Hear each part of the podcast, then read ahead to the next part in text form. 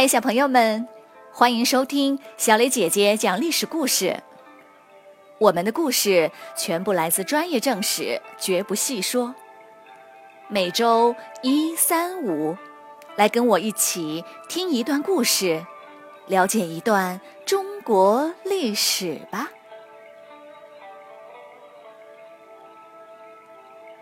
今天我要给你们讲的故事的名字叫做《天人三策》。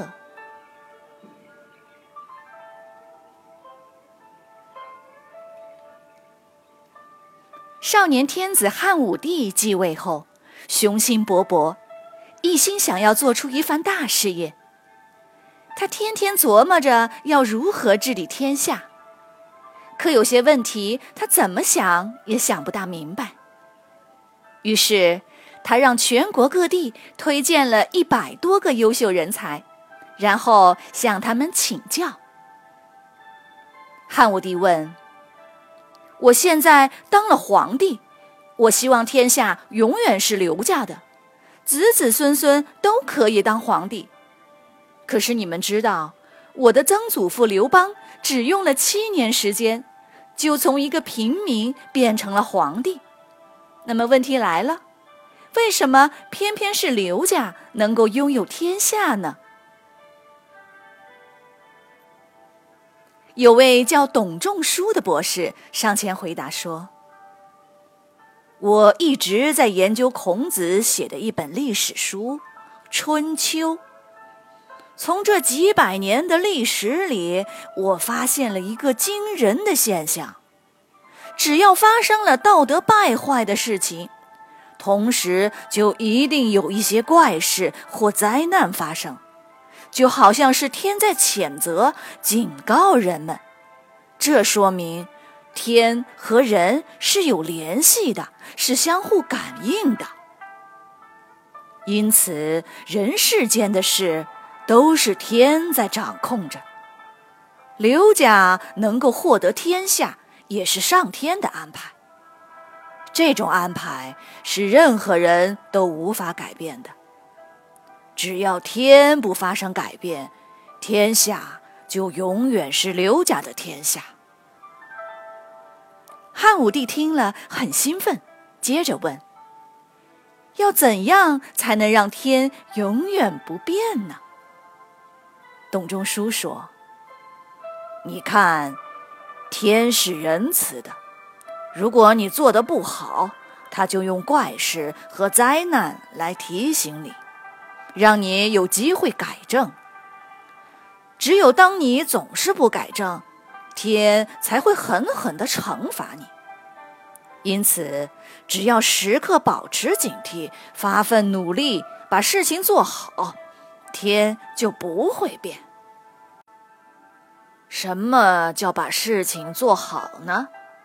就是要让老百姓的行为合乎人的本性，就是要符合仁义礼智信这五种做人的道理。要做到这些，就一定要靠教育和感化。老百姓就像是草，风往哪边吹，就往哪边倒。只要好好教育，他们就可以被捏成你想要的形状。虽然法律也可以规范老百姓的行为，但不能只靠法律，因为老百姓为了逃避法律的惩罚，就会钻空子，变得奸猾起来。这样法律只好制定得更加严厉，结果陷入了恶性循环。秦朝就是这样的例子，因此法律和道德教育一定都要重视，天下才会太平。汉武帝越听越兴奋，又问：“那具体要怎么做呢？”董仲舒说：“要维持天下的统一，最重要的是大家的思想要统一。”现在你看，有儒家、道家、法家、纵横家等等，治国思想的不同会导致法律制度的不同。老百姓就会无所适从。因此，要限制儒家以外的其他思想。另外，汉朝立国已经有六十多年了，应该要改变历法、服装、礼仪等等。通过改变老百姓的日常生活，是为了清楚地告诉他们，现在的天已经是汉朝的天了。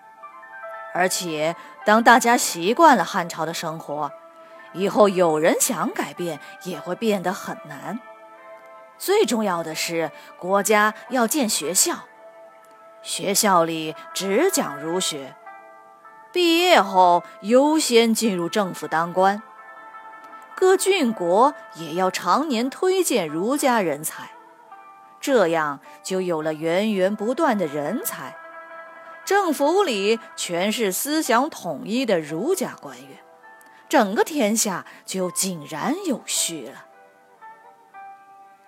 汉武帝听了，高兴极了。董仲舒的回答都说到他心坎里去了。汉武帝评董仲舒为人才中的第一名，并立刻采用了他的建议。他先把人才中的法家、纵横家全都辞退不用，再任命了一批信奉儒家的新官员，并计划修建祭拜天地的场所、明堂等等。谁知汉武帝的奶奶窦太后知道后非常生气，对他说：“难道文帝、景帝时的做法不好吗？有事儿就解决，没事儿也不生事儿，顺其自然才是治国的办法。你怎么能用天地鬼神这样虚无的东西去束缚老百姓呢？顺其自然。”那还要皇帝做什么呢？汉武帝虽然不同意奶奶的看法，但也不敢违抗，只好又将儒家的官员全部辞掉，明堂也停止修建。汉武帝的这一次跃跃欲试才刚刚开始，就戛然而止了。六年后，窦太后去世了。汉武帝掌控了朝政大权，他再次全面推行董仲舒的建议，这一回就没有人能够阻拦他了。于是，儒家就成了中国的官方思想，政府也渐渐以儒家文人为主。在之后的两千年里，儒家思想无孔不入地影响着每一个中国人。而且这种影响还将继续下去。好了，小朋友们，今天的故事就讲完了。让我们一起来学一个成语“目不窥园”。董仲舒读书非常刻苦，曾经三年没有进过自家花园。成语“目不窥园”。就是比喻埋头钻研、专心致志，不为外事分心。好了，听完了故事，又学了成语，现在想请你来说一说董仲舒的天人感应、君权神授的想法，既有利于维护皇帝的统治，又用天来限制了皇帝的为所欲为。你觉得这个办法好吗？为什么呢？欢迎你们在我们的公众号里留言，或者用语音直接回答我们的问题。好，非常感谢你们今天的收听，我们下个故事再会。